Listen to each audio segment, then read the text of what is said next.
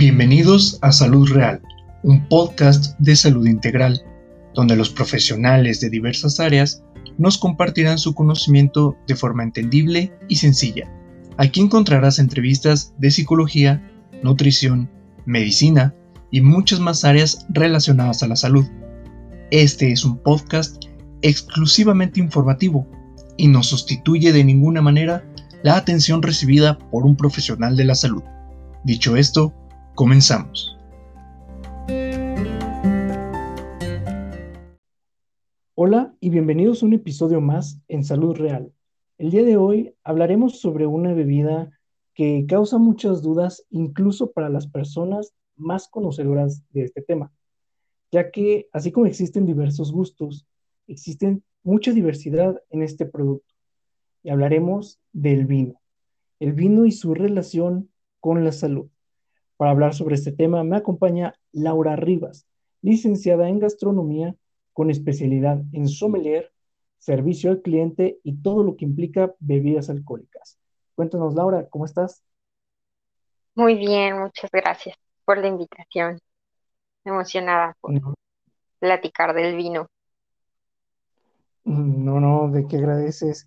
Eh, oye, pues me gustaría eh, hacerte una pregunta para, empezar un poco a que la gente eh, vaya comprendiendo este tipo de términos. Me comentas que eres especialista en sommelier. ¿Qué es ser un sommelier?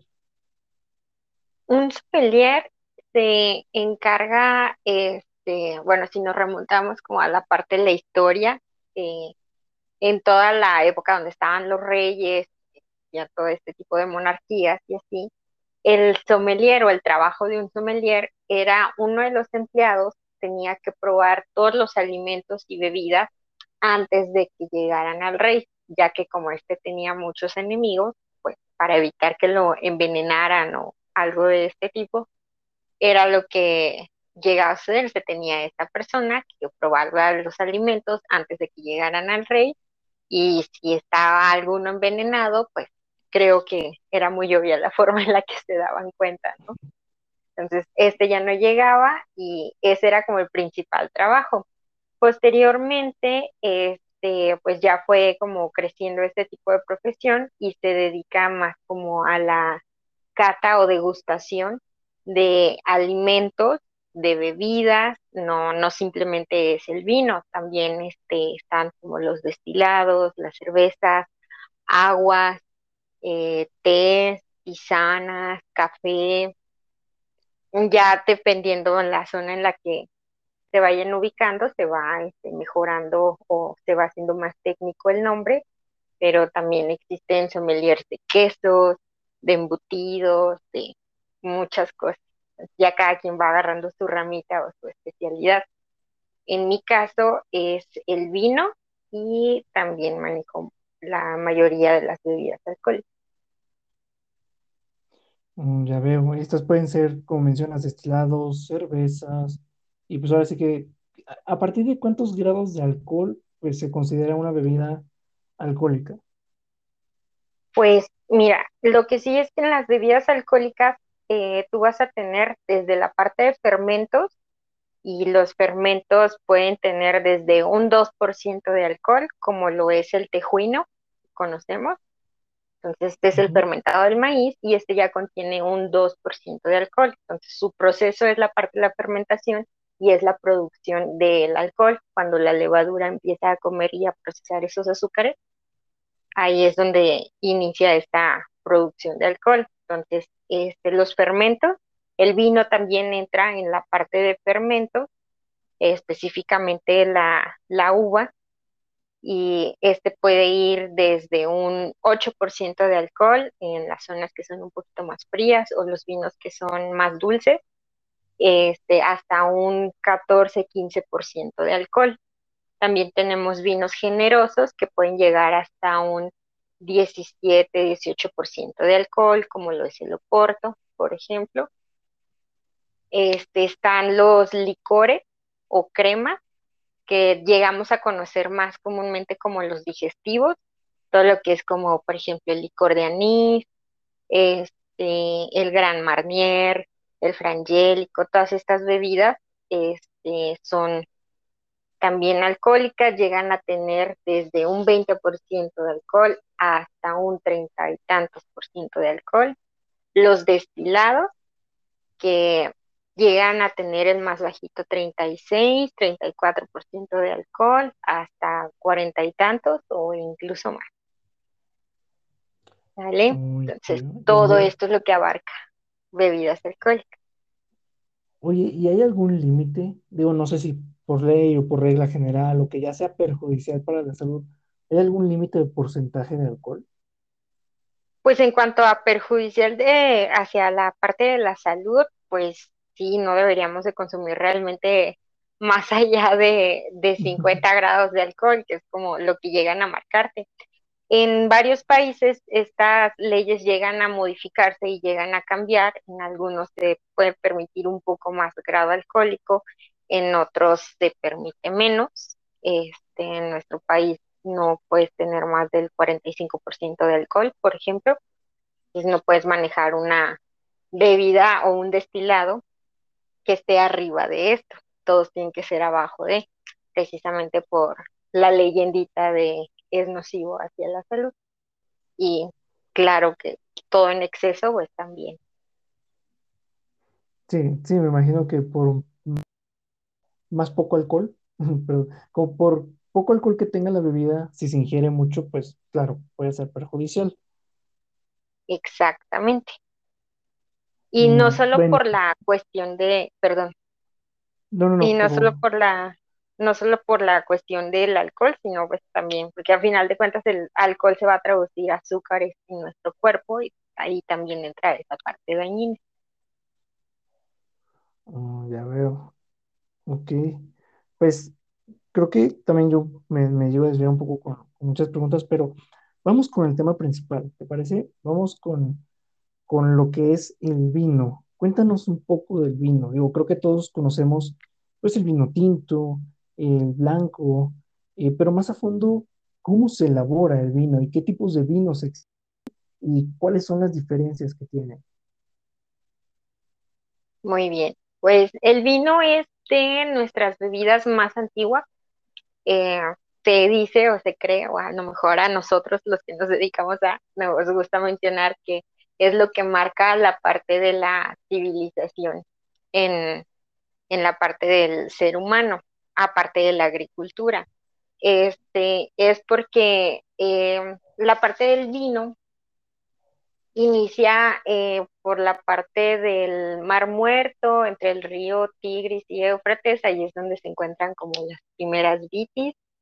Eh, vitis es la planta de donde sale la uva, específicamente para hacer vino, se llama vitis vinífera, entonces, esta es como la plantita o la subespecie de la planta que vamos a utilizar para crear nuestro vino. No cualquier uva puede utilizarse para hacer vino, ¿vale? Entonces, este empieza en esa zona, al inicio si eran como muy avinagrados o tenían el sabor muy fuerte, sin embargo, el ser humano se caracteriza por ser curioso este le llama la atención, lo prueba, le agrada más que nada la cuestión de efectos secundarios. Todavía no se analizaba mucho esa parte de, salud, se empieza como a propagar, se ve que es una planta que se puede este, dar como con facilidad sin supervisar como realmente lo que era el producto. Este, a nuestro país, a nuestro continente llega precisamente en la conquista española, eh, para cuando está Hernán Cortés aquí en México y que está y que se establecen los españoles y todo, nuestro país era, este, se cultivaba en prácticamente todo el país se cultivaban vitis, entonces se podía producir vino de muy buena calidad, aparte de que el clima en esta zona del, del mundo pues era muy favorable para este, sin embargo hay este, problemas políticos fueron los que generaron que, parara esa producción y fue lo que abrió mucho paso a la parte de destilados y cerveza. Pero principalmente pues, nosotros teníamos vino. Después de esto, eh, pues de las zonas más conocidas en México es Ensenada, Coahuila, eh, todos ubicamos Casa Madero, que es de nuestra bodega más antigua. De ahí, pues ya ahorita hay más zonas reconocidas. Eh, está Chihuahua, está eh, Zacatecas, Aguascalientes. Entonces ya ha crecido como un poquito más, ya se va produciendo un poquito más, está retomando esa cultura de nuevo. Entonces está interesante.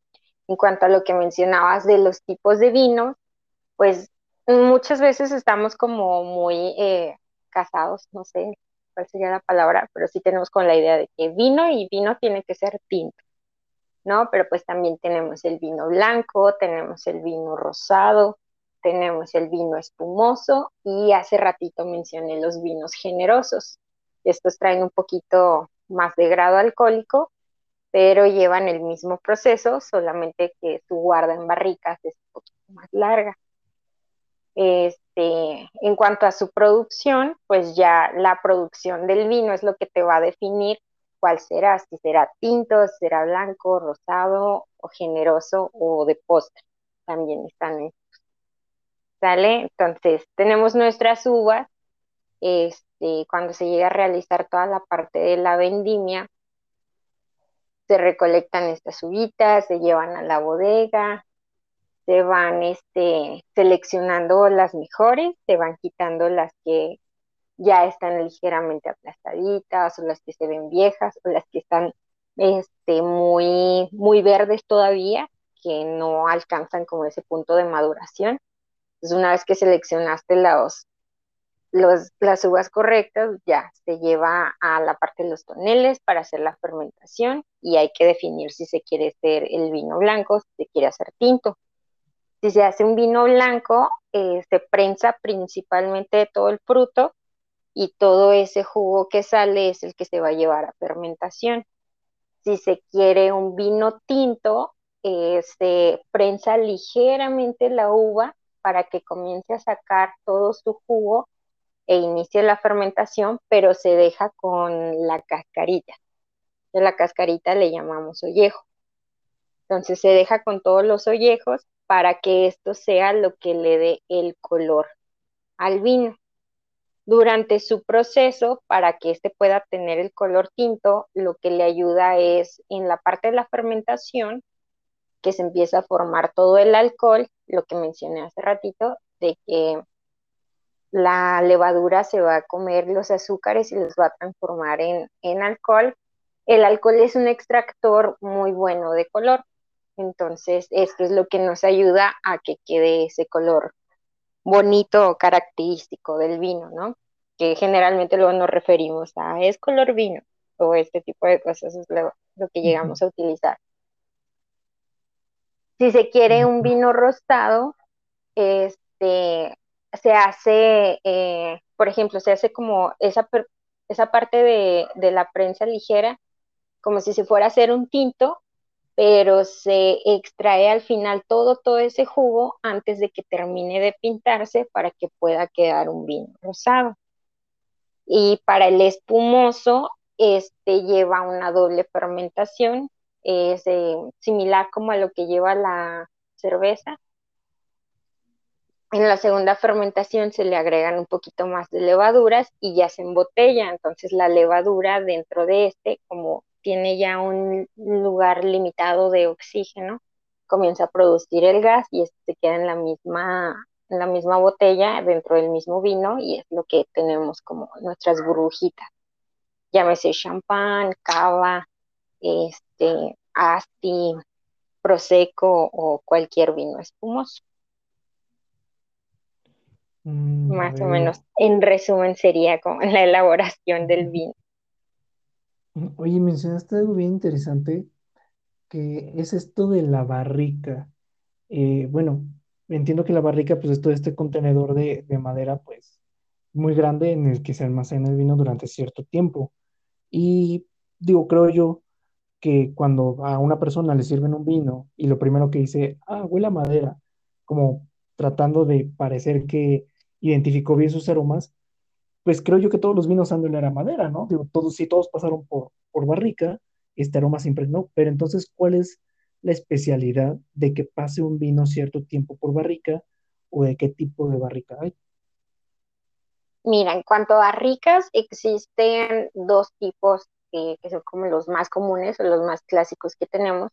Es la parte de roble blanco y de roble rojo o de roble francés. El roble blanco principalmente es el que conocemos como roble americano. Este es el que le va a otorgar al vino los aromas, sí a madera, pero ligeramente más dulzones, como un pan tostado, como nueces, vainilla, ciertas especias, pero un poquito más hacia la parte dulce.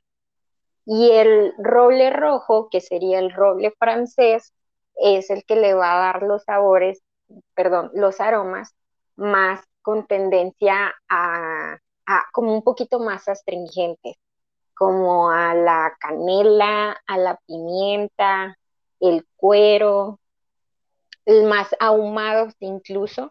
También la parte de ahumado llega a ser como, depende del tostado de, de la misma barrica. Dentro de la barrica existen niveles de tostado, que es lo que te va a dar como esa intensidad de aroma a madera dentro de tu vino, pero tomando en cuenta las características anteriores que te mencioné.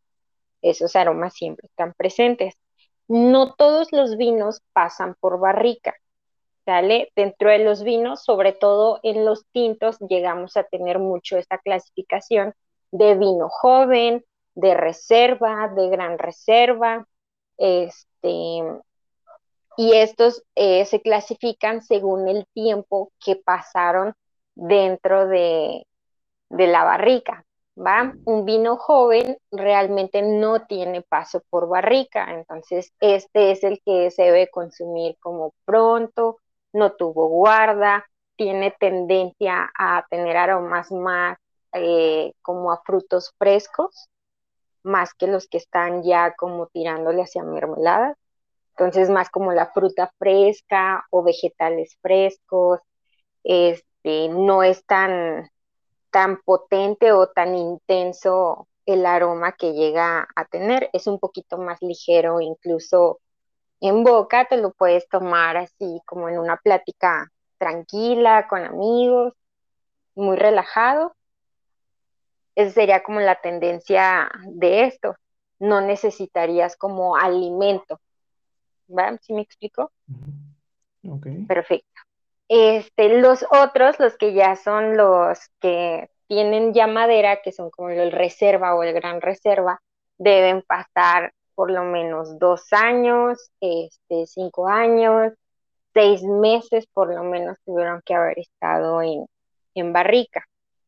Entonces a estos, ese tiempo que se guarda o que le llamamos ya los vinos de guarda que tuvieron en la barrica, estos les van a ayudar a hacer como más fuerte esa parte en aromas, más potente.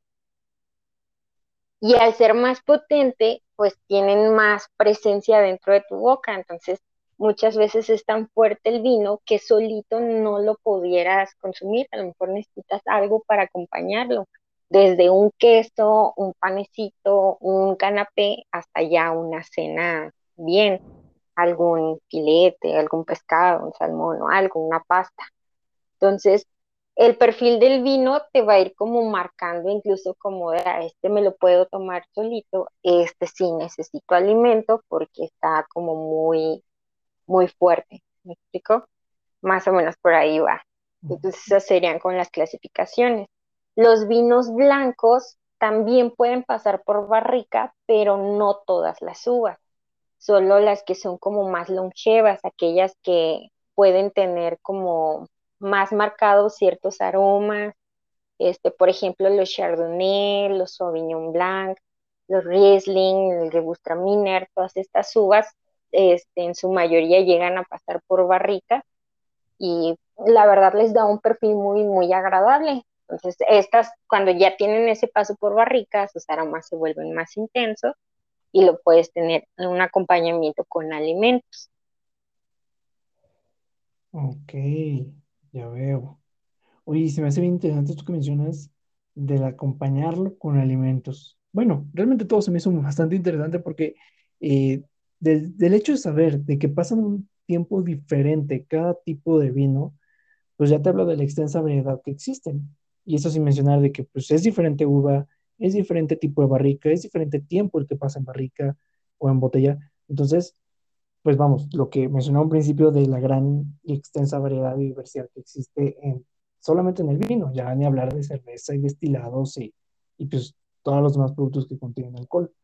Pero me gustaría hacer eh, un, un pequeño hincapié en esto que mencionas de acompañar con alimentos. Creo que todos hemos escuchado pues esta como regla o que manejan como regla general de hay vino blanco con pescados y vino tinto con carnes rojas.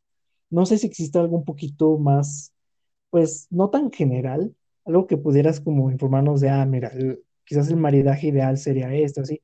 No como recomendación, sino un poquito más como para entender si esta regla es como demasiado general o si hay algo un poco más específico que podamos aplicar. Muy bien. Sí, claro que sí. De hecho, es como la parte que me encanta, el precisamente el mezclar alimento y la parte de bebida. La parte de maridaje no es regla de que tenga que ser simplemente vino con alimentos. Tú puedes poner este hasta el cóctel o la bebida de agua fresca o el té que estás consumiendo en ese momento, puedes buscarle como su postre, su panecito, su galletita ideal, ¿no? Entonces, el maridaje, como lo mencionas, es precisamente el matrimonio que existe entre la bebida y el alimento. Llámese de lo que sea, ¿vale? Entonces, es ese bien, eh, ese buen acompañamiento, esa buena ah, armonía que llegan a formar, ese buen match, como dicen ahora, este, e- eso es como lo que debemos de buscar ¿sale? Que uno se complemente con el otro, que uno realce características del otro y de esa manera, ¿sale? Entonces, sí está como súper padre, es un tema increíble por explorar y me encanta ponerles el ejemplo siempre de la película de Ratatouille, en la que el ratoncito le está explicando al hermano cómo mezclar los sabores y que cierre los ojos y se los imagine y qué visualiza con uno, qué visualiza con el otro, cómo se complementan este, entre ellos. Entonces, la verdad es lo mejor del mundo. Y es una experiencia realmente increíble en boca, y es como una explosión de sabores que realmente hace que todos tus sentidos despierten, te llena hasta como de euforia, es algo, la verdad, muy, muy padre. Y en cuanto a reglas, eh, anteriormente se creía, y todavía hay muchos que llegan a tener como eso, o puedes tomarlo como base en la que te mencionan que vinos tintos con carnes rojas, vinos blancos con pescados y aves, y los vinos rosados los dejan como para postres o incluso los llegan a clasificar como nada más para el verano, ¿no? O como la bebida fresca, o para la reunión de las mamás, o cosas así, llegan como a clasificarlo. Sin embargo, hay vinos rosados que son muy complejos en aroma, que no son uh, dulces como los tienen clasificados. Realmente hay este, gran variedad de todo. Ahora sí que hay de todo y para todos, para absolutamente todos los gustos. Entonces, nada más es ir encontrando o viendo como esas características que tiene cada uno e ir viendo cómo lo puedes mezclar. Los vinos tintos los puedes mezclar con pescados, por ejemplo, si tienes algún vino tinto que sea un poquito más eh, complejo en aroma, sin embargo es un poco suave en boca, a lo mejor puedes utilizar algún salmón o algún atún, que aunque son pescados, son pescados grasos que tienen sabor y aroma muchísimo más intenso a que si fuera un, este, un pescado blanco, por ejemplo. Entonces, es nada más como cuestión de ir experimentando y es la mejor parte. La prueba y error porque te va dando más curiosidad y quieres aprender más y quieres ver más. Y eso sería. En cuanto al maridaje, existen este, unas eh, formas en las que nosotros lo clasificamos, que sería como el maridaje regional, que es como eh, lo que se hizo en la ciudad con el vino de la ciudad, ya sabes. Por ejemplo, actualmente estoy radicando en Chihuahua, entonces sería como un vino de Chihuahua con carne de Chihuahua, ¿no? Si estamos en Italia, pues un vino italiano con una pizza o una lasaña. Si estamos en Francia, dependiendo de la zona, pues es el vino francés con algún pescado, si estás en la costa o con opciones. Si estás, este, por ejemplo, en Argentina, el Malbec, que es emblemática la uva de allá, ¿no?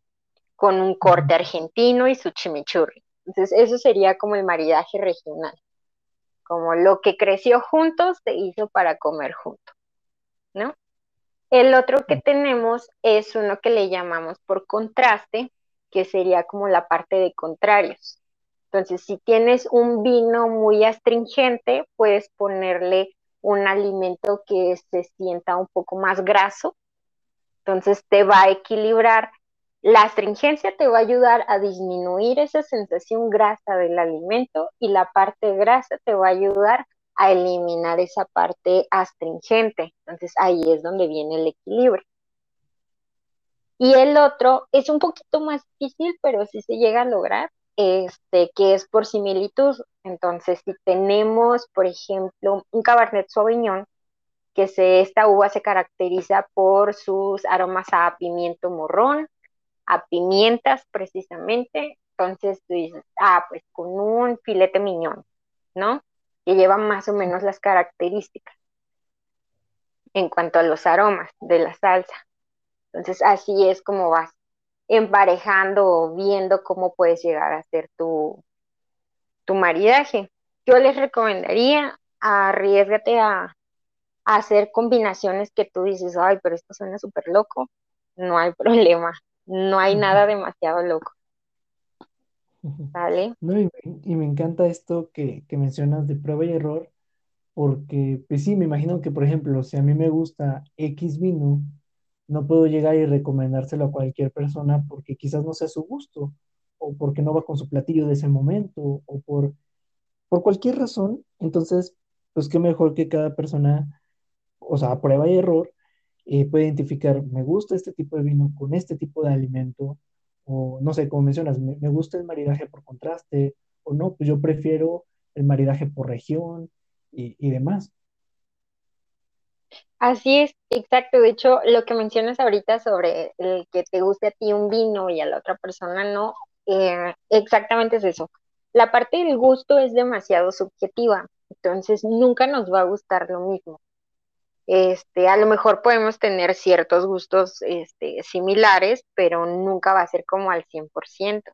Puedes coincidir en algunas cosas, en otros no, pero en el vino es exactamente pues eso, este, es como encontrar el estilo, como lo mencionaste tú, es tener, encontrar el estilo que cada quien tiene, de que, ah, pues a mí me gustan más este, frescos, a mí me gustan más astringentes, a mí me gusta que tengan mucha madera presente, o no, a mí solo me gustan los vinos espumosos, o este tipo de cosas, ¿vale? Entonces, ya si tienes como un estilo marcado, pues sobre ese estilo de este, probando con qué alimento puede ser, para que lo puedas acompañar.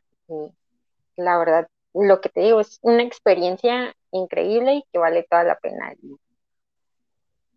Sí, sí, te creo. No, yo creo que la gente ahorita al escucharlo se va a animar. Eh, quizás tenían el hábito de comprar siempre la misma botella y acompañarla, pues, vamos, con el mismo tipo de platillo y ese era su, su evento especial y no tiene nada malo, pero claro, quizás no, no incomoda alguno que otro día experimentar y atreverse a probar cosas diferentes. Y yo creo que la gente pues, se va a abrir un poquito más a esto. Eh, dejando un poquito de lado, bueno, no dejando de lado porque es el tema principal, pero la parte de, del gusto y del sabor y dejándolo tantito a un lado y abarcando un poquito más de la salud, ahorita que la gente se anime a probar diferentes vinos, pues se comenta mucho que el vino es bueno y por otro lado que es malo por el alcohol y muchas opiniones cruzadas, ¿no? Y sabemos que ningún alimento es bueno o malo por sí solo, sino que pues es la cantidad de consumo. Cuéntanos, ¿cuál es la verdadera cantidad de consumo ideal del vino y por qué? Bueno, en cuanto a esto, por ejemplo, la parte del, de la cantidad, yo creo que todos hemos escuchado a nuestro doctor o al doctor de alguien decir, este, una copa al día no te hace mal. Realmente no, en lo que proporciona o la proporción de una copa es aproximadamente 150 mililitros de vino. Entonces, si tú tomas esta cantidad diario, no te va a afectar la cuestión del alcohol.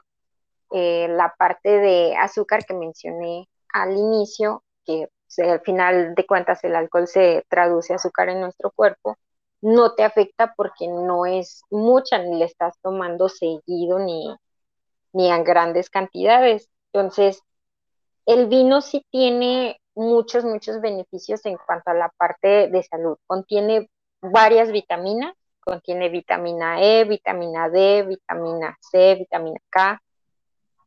Este, contiene y es rico en resveratrol.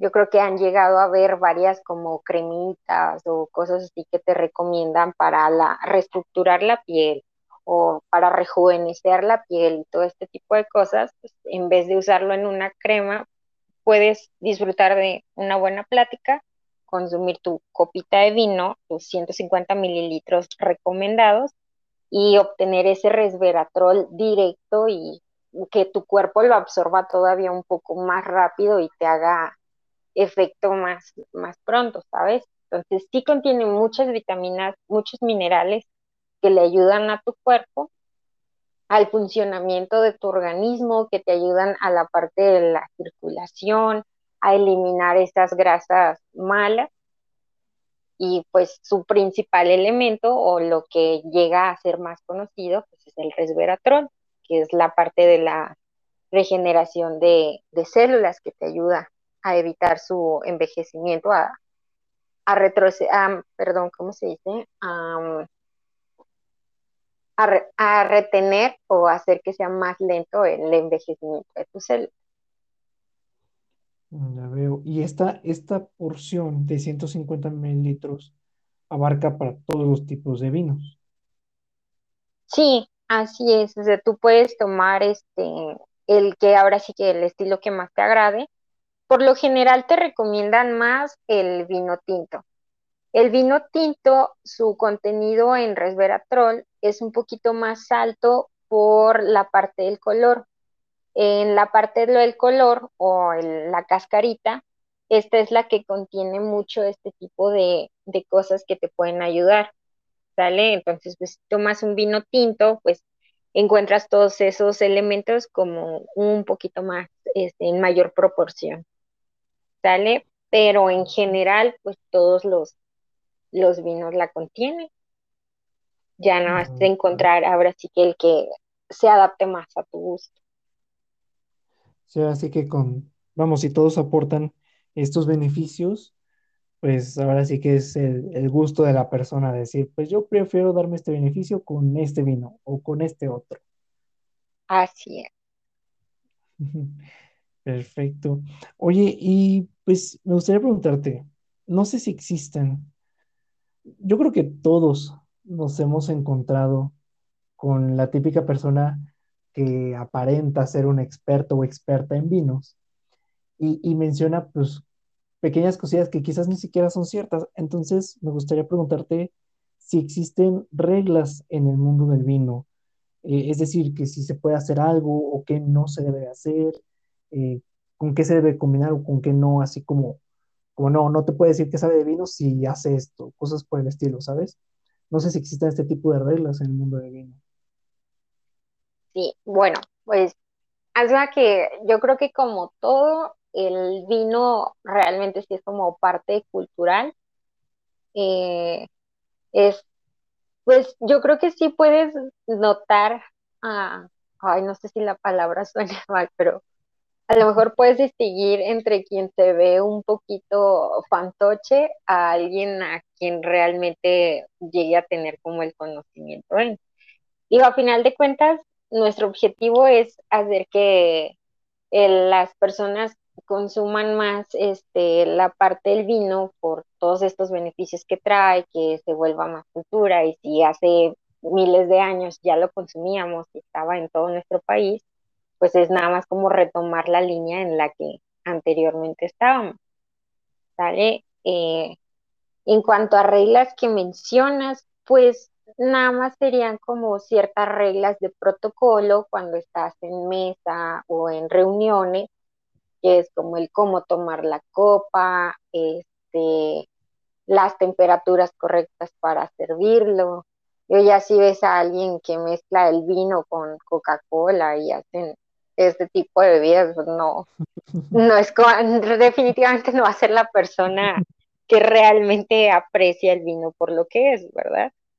Este, alguien que, que conoce más del vino, incluso puedes darte cuenta que es como un poquito más serio, ¿sabes? Me refiero al tema de que no va a estar como gritando a los cuatro vientos, de, ay, es que el vino se toma así, cosas así. Si le preguntas, te va a responder siempre. Y si no, él va a respetar la manera en la que lo llegues a hacer, ¿sabes? Entonces, por eso mencionaba como lo de hace ratito, como ves quién nada más quiere alardear y quién realmente sí llega a tener el conocimiento sobre esto. Pero de reglas, lo que te menciono sí realmente son como protocolos que llevamos en reuniones y que llevamos cuando vamos a, a la mesa. El cómo tocar la, tomar, perdón, la copa, la manera en la que se debe servir, por ejemplo, cuando lo vas a servir, no debe de tocar la botella, el borde de la copa, la copa debes agarrarla de la parte del tallo no del globo. Este, la parte del globo lo que haces es, pues, estéticamente no se ve bien porque luego la llegamos a ensuciar, sobre todo si estamos comiendo, llegamos a manchar la copa. Y la otra es que el vidrio es un transmisor de calor. Curiosamente ahí este, almacenamos la mayoría de nuestras cosas, ¿no? Pero en este eh, tomamos la copa y con nuestro cuerpo estamos pasando esa temperatura al vino. Entonces, si el vino tenía algún defectito, por ejemplo, este, en cuanto a aroma o algo, pues con el calor lo que tú haces es que ese defecto llegue a, salir. O incluso si tiene mucho alcohol volátil, pues te este llega como a picarte la nariz al momento de que vas a tomarlo. No se debe tomar de la parte de arriba precisamente por eso porque puedes a lo mejor alterar la temperatura del vino y este te va a mostrar a lo mejor la cara que todos, que nadie quiere el vino, ¿no? Porque es muy común escuchar que no les gusta el vino porque se les hace muy amargo. Entonces a veces no es que esté amargo, es que no lo tomamos a la temperatura que, que realmente corresponde. Eh, ¿Qué otra? No se deben de chocar las mm. copas, aunque es una costumbre que tenemos como demasiado arraigada, ¿no? El brindis. Generalmente el brindis nada más es levantar la copa, pero ahora nosotros ya nos encanta chocarla y este ruido. Que se vea la hasta Que, hasta que se truene una. Ándale, precisamente por eso, por los accidentes que llegan a ocurrir posteriormente. Eh, creo que esas son como las, las reglas de que llegamos a tener en la parte de protocolo. Mm, ya veo. Fíjate que aquí hay, dos cosas que se me quedaron muchísimo. La primera es esto que mencionas que, bueno, te voy a explicar por qué me hace ruido, porque en otros episodios, hablando sobre temas de salud y demás, los profesionales me mencionan mucho esto, es que se respeta la decisión del paciente, es que se respeta y demás. Entonces ahorita me hace ruido que incluso en este tipo de, de eventos, este tipo de, reuniones, un verdadero profesional, por más que sepa y por más que esté en acuerdo o desacuerdo con, como mencionas, por ejemplo, con el choque de copas o cosa por el estilo, respeta el decir, bueno, si a esta persona le gusta consumirlo de esta forma, no voy a intervenir a menos que me lo pregunte o cosa por el estilo. Así es. Es, es que realmente es como, mm, yo creo que es la parte como de educación de respetar la decisión y la forma de ser de la otra persona. Si tú tratas de imponerte demasiado y decirles, no, es que así no es, o no, es que eh, las cosas no funcionan así, o estás mal, yo creo que al final quedas hasta mal tú por querer presionar a las personas, como de cierta forma, en vez de ir como suavecito, ya sabes, e ir como más despacio, dejarlo ver, primero puedes este, como conocer la manera en que lo hace y a lo mejor ya en una plática más en privada, eh, poco a poquito tú le vas como metiendo la duda para que te vaya preguntando y esto va a generar como que ya la otra persona empiece con la curiosidad, te empiece a preguntar, empiecen a generar esa conversación y ya termina así como de, ah, órale, no sabía o cosas así, y poco a poquito vas llevándolo por ese buen camino. No, no tienes que presionarlos. Yo creo que como seres humanos, mientras más nos digan no a una cosa o nos quieran obligar a ir sobre un solo caminito, pues menos queremos hacerlo. Entonces, si lo sabes llevar eh, con sutileza, lograremos muchísimo más. Sí, sí, no, y yo en lo personal creo precisamente que se distingue mucho eh, qué tan profesional es, qué tan profesional es el profesional de, la salud o, por ejemplo, en este caso de, de la gastronomía, al respetar, pues, que, que, las personas realicen las cosas de cierto modo. Y pues eso a mí en lo personal me, me encanta porque sí, es bastante fastidioso que existe este tipo de personas que conocen la verdad absoluta y conocen cómo debe de ser, porque si no es de esa forma ya, es, ya está mal y ya, ya se arruinó el evento. Entonces, creo que esta parte de profesionalismo es muy, muy importante y me he dado cuenta a lo largo de, de, los episodios que justamente los verdaderos profesionales son quienes respetan este tipo de, de características. Oye, y abarcando, pues ahora sí que la segunda pauta que me hizo ruido en, la respuesta, pues, ante anterior, mencionabas esto de la temperatura ideal.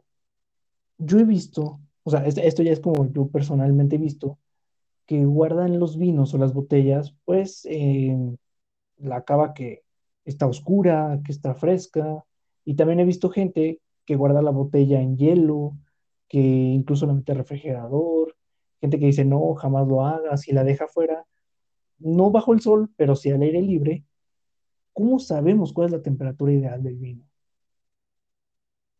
Mira, con respecto a esto, existen ciertas eh, normas base, digámoslo así, que a lo mejor te pueden guiar sobre qué temperatura debe de llevar cada vino. La realidad es que al momento de que tú abres una botella y lo pruebas, a lo mejor le faltaba más frío o le sobraba frío, ¿no?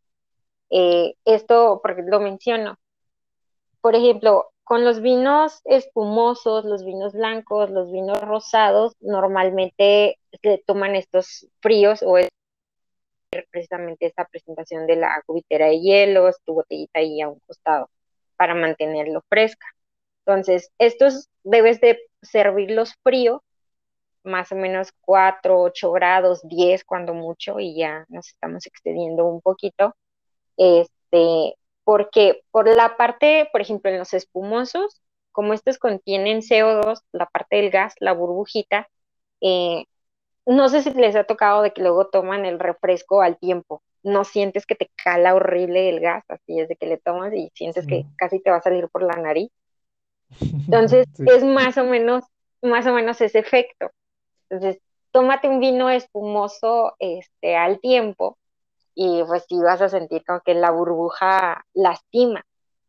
Entonces, esto nos ayuda a que la burbuja se sienta más sutil en la boca, que haga su función como de limpiar paladar.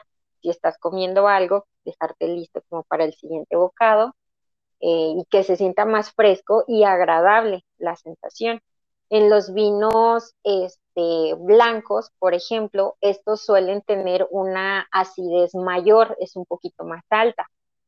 Entonces, para que esta acidez no se sienta tan fuerte en boca, el frío nos ayuda a disminuirla y hacerla muchísimo más agradable. En los vinos que son para postre, también, por ejemplo, cuando son muy dulces, el frío nos ayuda a disminuir ese sabor dulce y lo hace que sea más agradable en boca. el vino que es para postre, que está un poco más elevada su temperatura, pues haz de cuenta que estás como consumiendo el almíbar directo de, las frutas, ¿no? Que te venden estas enlatadas. Entonces no, no es como lo más agradable. Te hostigarías muy rápido. En los vinos tintos, ah, ¿te acuerdas que te mencioné que estaban los jóvenes, los reserva y los gran reserva? Los jóvenes llegas a consumirlos a una temperatura un poquito más fresca, eh, por ejemplo, no sé, como entre 10, 12 grados, 13 grados, por 15. Y esto porque son un poquito más frescos, porque al ser jóvenes tienen esa acidez de los frutos, tienen, este, están como más, eh, ¿cómo te pues vamos a clasificarlo así, como la parte de la juventud, ¿no? Como más, más alegres, digámoslo así, ¿no? Entonces están como más, más presentes. Y los vinos que ya son reserva y gran reserva, al tener tanto tiempo en guarda, a veces tardan un poquito más en sacar sus aromas y, su, y sus sabores. Y para poderlo apreciar mejor, por eso lo tomamos en una temperatura un poquito más elevada, 17 grados a lo mejor, ¿sale? Entonces, sí son como más o menos las temperaturas que llegamos a tomar en proporción y esto es para que nos ayude a disfrutar de la mejor manera la parte del vino, para apreciarlo muchísimo mejor, que es lo que te, decía hace ratito. Si consumimos un vino y no lo tomamos a la temperatura adecuada, por eso vienen mucho ese tipo de comentarios de, ay, no, es que el vino sabe súper amargo, es súper malo, cosas así que la realidad es que no, a lo mejor solo tuvimos una mala experiencia y no supimos cómo, cómo, cómo beberlo. En la parte de la guarda que mencionas, de que algunos tienen como unos refrigeradores oscuros, todo esto son las pequeñas cavas que se llegan a tener, o por ejemplo en restaurantes, en hoteles, se llega a tener una que es a lo mejor que se ve como una vitrina enorme, pero estas tienen una temperatura de regulación en la parte de adentro para mantenerlo siempre fresco. Es importante mantenerlo siempre, siempre fuera del sol, porque como es un producto que es a base de fermentación, aún tiene organismos vivos dentro de él, ya sabes. Entonces, aunque sean esas levaduras pequeñitas, así un poquito de residuos, lo que sea, al ser fermento, si no lo almacenamos correctamente, pues es cuando empiezan a, a salir como todas esas cosas malas que no queremos estoy segura de que todos hemos escuchado el término de, ay, este vino ya se avinagró. Así, la terminación del vinagre. Pues es precisamente por eso, por una mala almacenación donde probablemente le dieron los rayos del sol directo, no se mantuvo fresco o se mantuvo siempre en posición vertical. No sé si has visto que en su mayoría los vinos siempre están en posición horizontal. Sí. Muy bien. Porque el corcho con lo que se hace en la mayoría son con alcornoque, la maderita.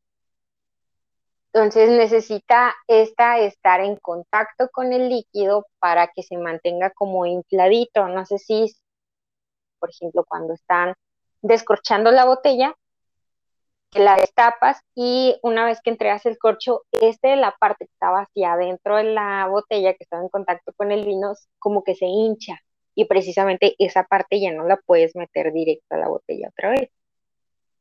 Sí, de hecho. Ah, pues eso precisamente, el que se hincha así como infladito, es lo que nos va a evitar que el oxígeno entre. Dentro de la conservación de todo alimento, no solo del vino, los tres elementos que más se van a deteriorar todo alimento son oxígeno, temperatura, ¿sale? Entonces, estos tres elementos, también la humedad. En el caso del vino, algo de humedad, ¿sale? Pero si tenemos una temperatura muy alta, va a hacer que nuestro fermentado pues se eche a perder y es donde terminamos con esa parte de avinagrados tenemos la parte de la luz directa del sol que es lo mismo, nos va a elevar la temperatura y va a proporcionar el mismo resultado. Y la parte de,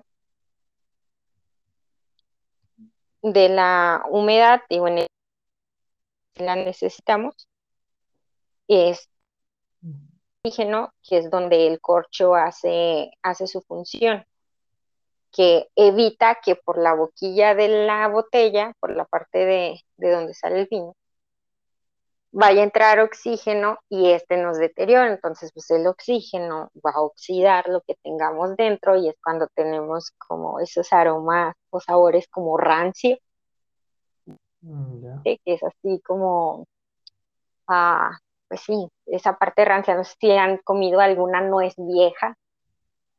Sí. que sabe así como mm. esa grasita extraña. Entonces, más o menos es, ese tipo de, de, efectos lo que tenemos. Entonces, el oxígeno nos lo va a deteriorar, las temperaturas altas, la luz directa. Por eso es que siempre se tiene como alejado del sol y, este, y en un lugar controlado la temperatura. En cuanto a lo que mencionas con respecto a lo del refrigerador, en esto del refrigerador sí, sí se puede tener siempre a consumir como en ese rato, ¿sale?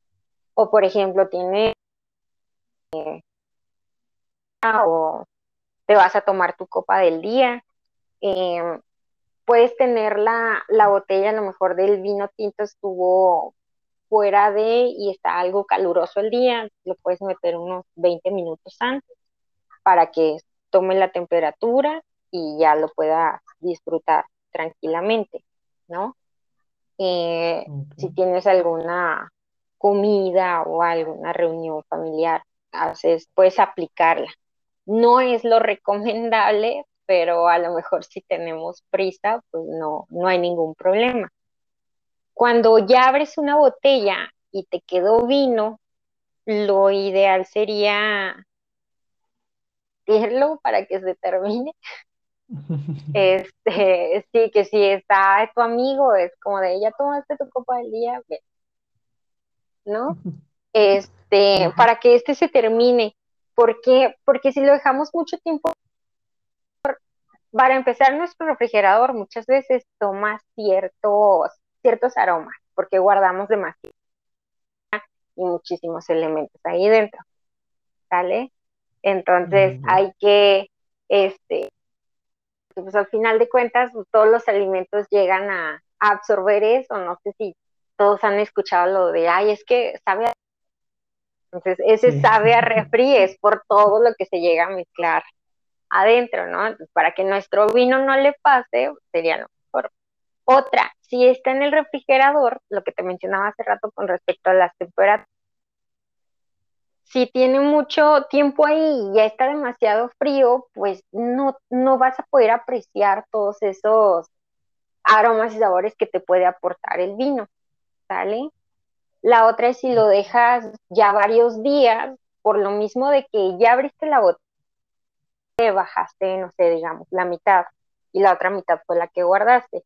Ese espacio que queda entre el corcho de cuando la cerraste hacia donde está el vino, todo ese espacio ya es un espacio que el oxígeno lo está ocupando, entonces todo eso te va a ir deteriorando y te va a ir bajando como esas cualidades que tu vino tenía.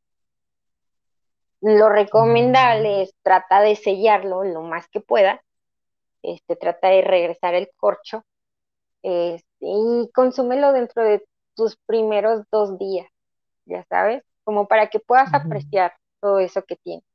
Aparte, si se oxida, pues al oxidarse ya no hay tantas cosas buenas que pueda aportarte, ¿no?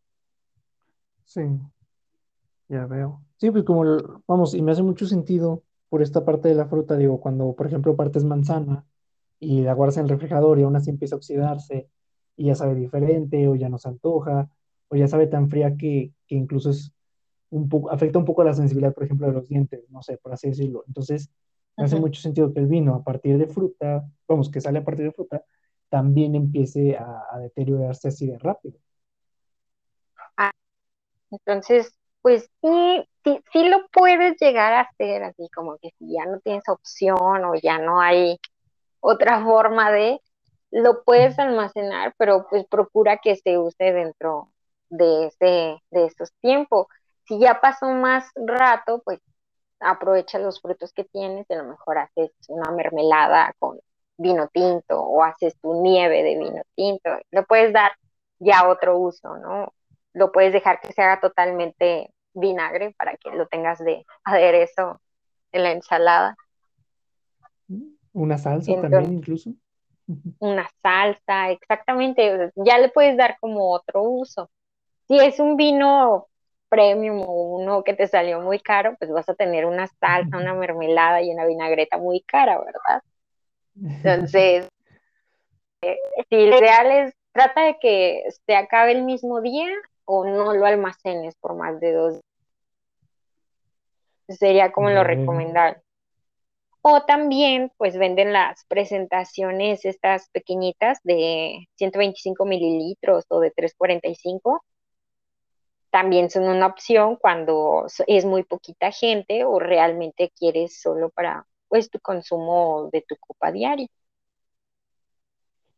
Mm, sí, pues al final no, no tiene caso destapar una botella si es solamente para una copa al día y pues quieres almacenarla por cuatro o cinco días para que dure toda la semana.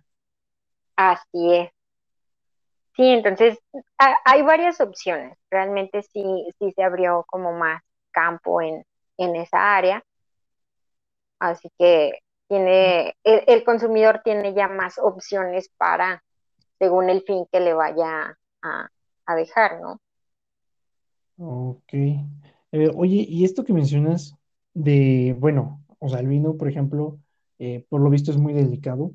Es un producto que, que cada paso, ya sea temperatura, eh, posición, si le pega la luz o no, al final todo tiene su ciencia y no, no es nada más porque se ve bonito y ya. Cuéntanos ¿cómo podemos identificar un vino que esté en buen estado y uno que esté en mal estado? O aunque esté en buen estado ambos, ¿cómo podríamos diferenciar un vino, pues ahora sí que de calidad a uno que no es de buena calidad, por así decirlo? Pues, mira, por ejemplo, en el caso de que si tienes un vino bueno y un vino malo, mm, las señales que puedes checar, por ejemplo, desde el momento en el que lo comienzas a descorchar, eh, lo que mencionaba hace ratito, cuando los tenemos en posición horizontal, pues el vino está en contacto con el corcho, entonces este hace que el corcho se infle, evitando el paso del oxígeno. Echar un vino, el corcho sale súper rápido y te das cuenta que no infla o ni siquiera tiene la marquita en la parte que el vino estuvo tocando, ahí te puedes comenzar a preocupar un poquito porque probablemente no se guardó correctamente. ¿sale? Este en el caso de los que tengan corcho de alcornoque, porque ahorita ya existen corchos este, de polímero, existen unos que son como de screw cap, la, esta es la rosquita. Entonces, ya hay ahorita diferentes eh, tapas, por decirlo así, para el vino. Entonces, si, si tu vino, si tu botella era de con corcho de alcornoque, pues puedes verificar eso y desde ahí puedes como analizar esa parte del almacenamiento, si sí se guardó correctamente.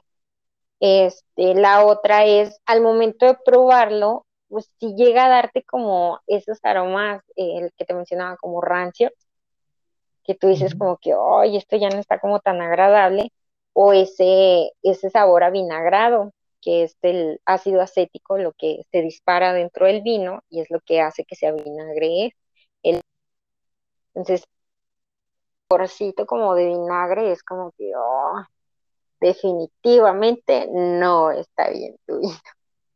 ¿Vale? ¿Y, haría, haría daño consumirlo? ¿no? No tal, pero sí te puede, te puede a lo mejor este, marcar como una pequeña gastritis. Lo vas así como tipo agruras no sé si les ha tocado que luego comen algo que tiene demasiado vinagre o así y que sientes esa ligera sensación.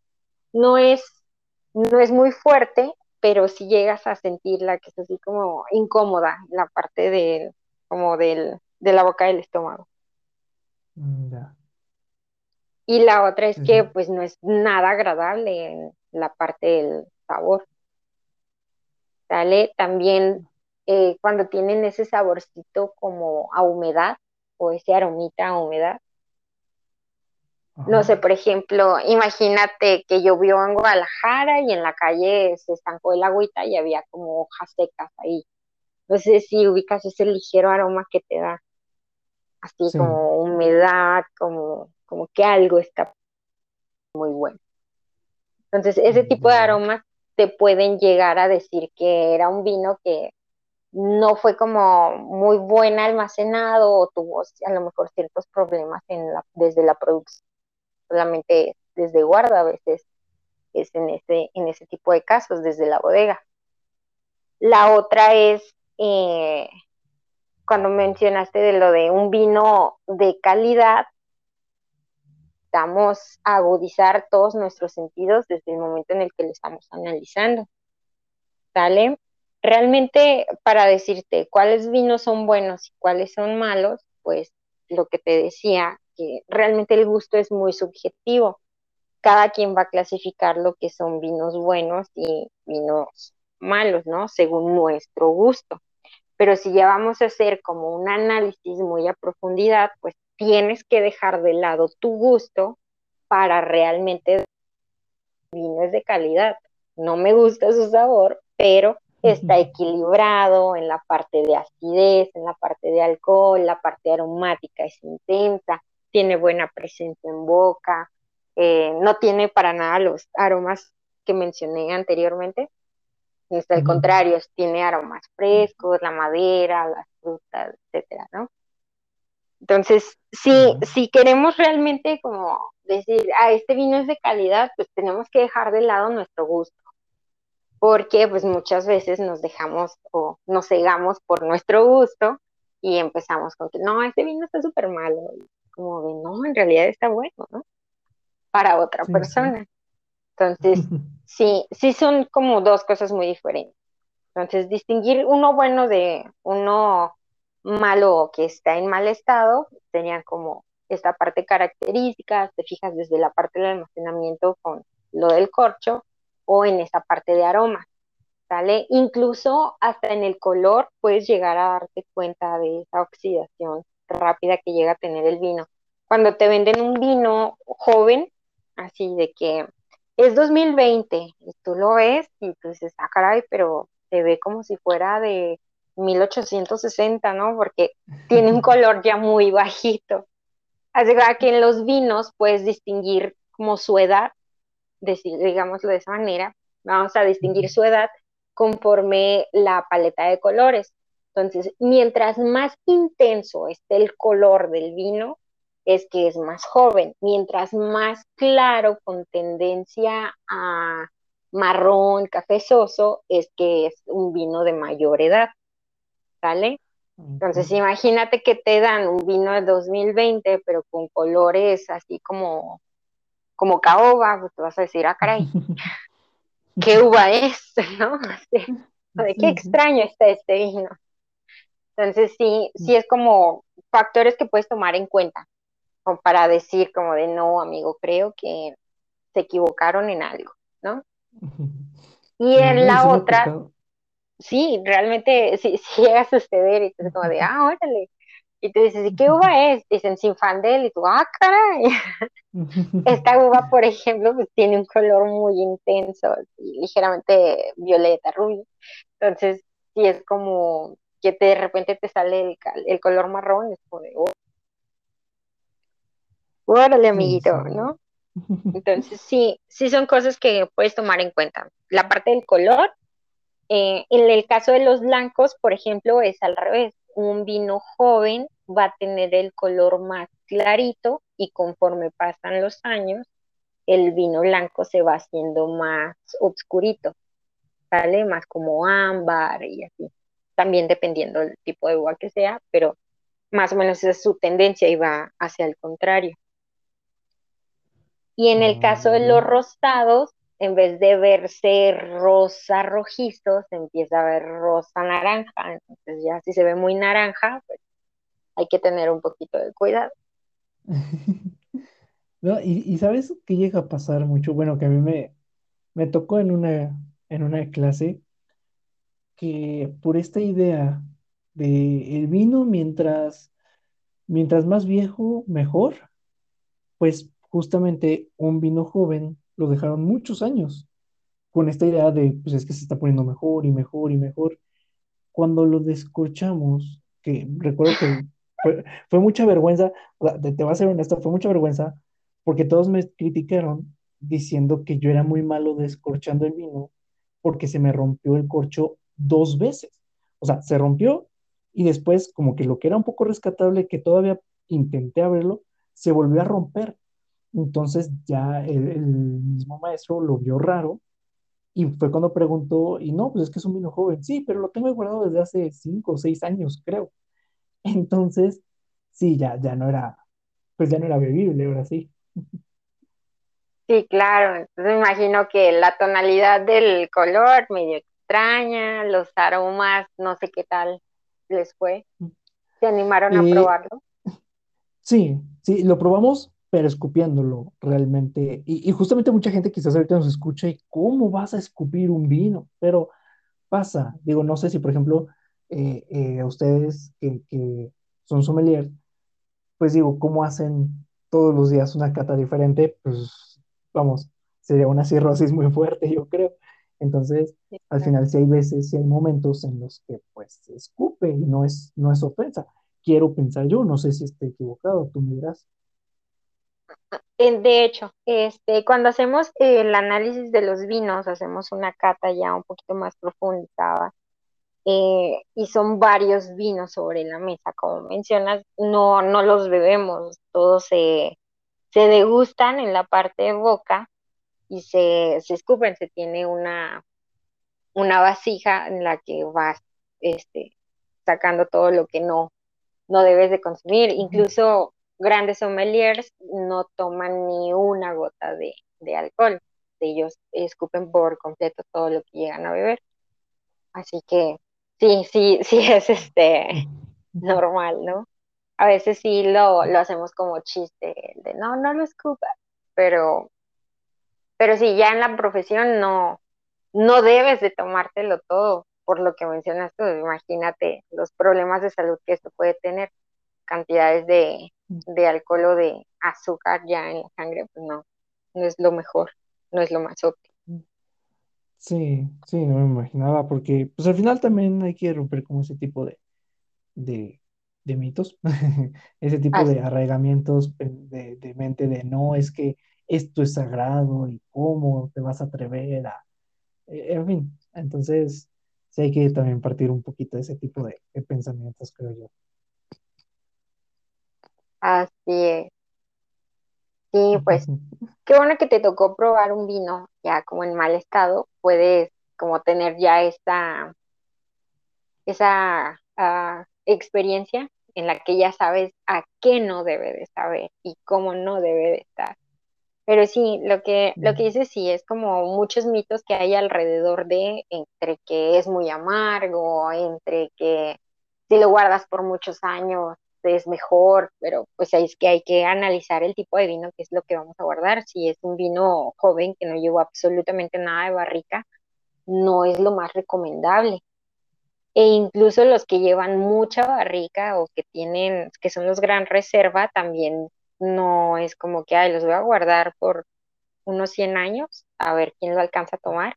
A veces eh, la añada o el, el año en el que se hizo no fue como el más agradable. Haz de cuenta que en la parte de elaboración del vino, si retrocedemos un poquito, antes de hacer la producción de este, mucho lo que influye en las características o lo que te voy a mostrar es toda esta parte del terroir.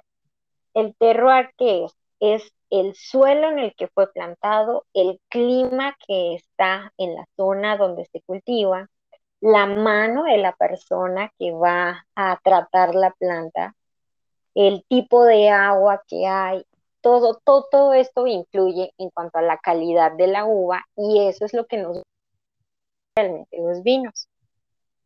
¿Sale? Entonces hay vinos que a lo mejor están en una zona donde hay demasiada agua, Entonces te van a salir vinos muy ligeros. Hay vinos que están a lo mejor en una zona más calurosa, entonces ni siquiera necesitan haber pasado por barrica, ya sabes. Ya tienen aromas y sabores muy intensos. Entonces, a lo mejor ese vino puedes considerar guardarlo uno o dos años, pero no así de que hay unos 10 años a ver cómo sale, pues como puede que a lo mejor sí te haya funcionado, como lo más probable es que, no. ¿Sale? También luego si guardamos demasiado los vinos, haz de cuenta que como todo en la vida, ¿no? El vino tiene su sub y baja de en su en su etapa de vida, digamos así, en su periodo de vida, entonces desde la parte en la que se produjo y sale al mercado, haz de cuenta que es como su punto inicial. De ahí va subiendo, va subiendo conforme van pasando los años, llega un momento en el que llega a su punto óptimo, o sea, a lo mejor es un vino que compramos en 2007, lo consumimos para 2018 y está como en su punto perfecto. Y después de que llega ahí, se mantiene un poquito y después va decreciendo, va hacia abajo, va hacia abajo. Y ya después lo vuelves a probar como unos dos, tres años después de eso y dices, no, ya no, ya no sabe igual, ¿no? Entonces tú dices como que, ah, pues este 2005, si lo tomas en 2018 es su punto óptimo, si lo tomas después, pues ya no va a estar tan agradable y cosas así, ¿no? Entonces, ese es como el trabajo del, del sommelier, que te ayude y que te oriente a, saber cuándo está en su mejor punto, cuál sería su temperatura óptima y que te ayude a vivir esa experiencia como corresponde. Ya veo. Wow. No sé, se hace muy interesante porque sí, sí rompe este esquema mental de, bueno, me imagino que habrá personas que coleccionan botellas por, por colección, o sea, por el gusto de, ah, tengo una botella tal año, una botella tal año y demás pero sí rompe este esquema de, esta idea romántica de solo contigo compartiría este vino de 1945 que ya ni ha de estar bueno, o sea, ya no funciona. Entonces, sí, sí, me agrada muchísimo este, pues esta, esta parte en la que el profesional es como honesto y declara, ¿sabes qué? Sí funciona esto, no funciona esto, y, y pues que uno se vaya dando cuenta. digo, al final, como mencionabas antes, a prueba y error, digo, no, no podemos saber qué, qué tan bien o mal va a funcionar, pues si no añejamos la botella un poquito y la, la probamos, cosa por el estilo, pero yo creo que sí es, es sumamente importante esto que mencionas de, pues no todos los vinos sirven para, para guardarse, algunos deben de tomarse más frescos, otros deben de tomarse más, más de esta forma, otros de esta forma, y pues como mencionas, pues al final es, es por lo que el sommelier eh, estudia y se prepara tanto. Así es. Entonces, si quiere alguien llegar a guardar un vino por un poco más de años, por lo menos procure que sea un reserva o un gran reserva, que haya tenido paso por barrica y ahí. A lo mejor si quiere hacer alguien como el experimento en su casa, pues puedes probar, este, compras, no sé, tres botellas del mismo vino, una la abres a los dos años, otra la abres a los cinco y otra la abres a los diez, ¿no? Entonces ya tú puedes así como de, ah, órale, pues en tal año supo mejor o está mucho mejor ahorita que en los dos anteriores. Puede llegar a, a funcionar el experimento en algún momento. Mm, ya veo. Pues así que muchísimas gracias por, todos los conocimientos que compartiste con nosotros que, el día de hoy. No sé si tengas alguna, eh, alguna red social, ya sea tuya o ya sea de algún proyecto que, que estés manejando en el que la gente pueda pues si tiene alguna duda o quiere interesarse un poco más en este tema, pueda conocer sobre ello. Claro que sí, este, como te mencionaba hace rato, actualmente estoy radicando en Chihuahua, entonces traigo el proyecto con otra compañera sommelier que conocí precisamente allá en Guadalajara, eh, Janet Ochoa, y traemos el proyectito de Media Uva, es como agrandar la cultura del vino y sobre todo pues darle más auge a los vinos de aquí de Chihuahua para que sea más conocido. Nuestro hashtag es de Chihuahua para el mundo, así que esperemos tengan la oportunidad de probar más, más vinos de esta zona. Y esa sería la que les compartiría. Vas a ver que sí, vas a ver que a la gente, pues con todo este tipo de información le va a interesar más y va a decir, ok, ya escuché esto de profesional, ahora yo quiero experimentar y quiero tener mi prueba y error y pues les va a interesar más esto. Digo, creo que mencionan que el primer trago del vino es el que peor sabe, entonces yo creo que mucha gente ya se va a romper esta idea de, de ay, no, es que el vino sabe muy fuerte, pero no lo han conocido realmente esta, esta parte de los aromas dulces que mencionan o los aromas un poco más de, de astringentes como la canela, la pimienta y demás. Y yo creo que van a empezar a, a entrar un poco más en este mundo del vino. Así es. Eso espero y realmente espero que les haya gustado, que por lo menos les haya quedado la curiosidad de comenzar a, tanto para su salud como para mero conocimiento. A saber que sí. Pues, Laura, te agradezco muchísimo el haber acompañado, el que nos hayas acompañado y nos hayas compartido tu, tu experiencia y tu saber en este tema. De verdad, muchísimas gracias. No, muchas gracias a ti por la invitación. Me dio mucho gusto platicar un ratito de lo que me apasiona, así que cualquier cosa pueden seguirnos en, en la página y encontrarán muchos datos curiosos sobre el vino. Perfecto, muchas gracias. Y a las personas que nos escuchan, gracias por acompañarnos. Los espero en el siguiente episodio.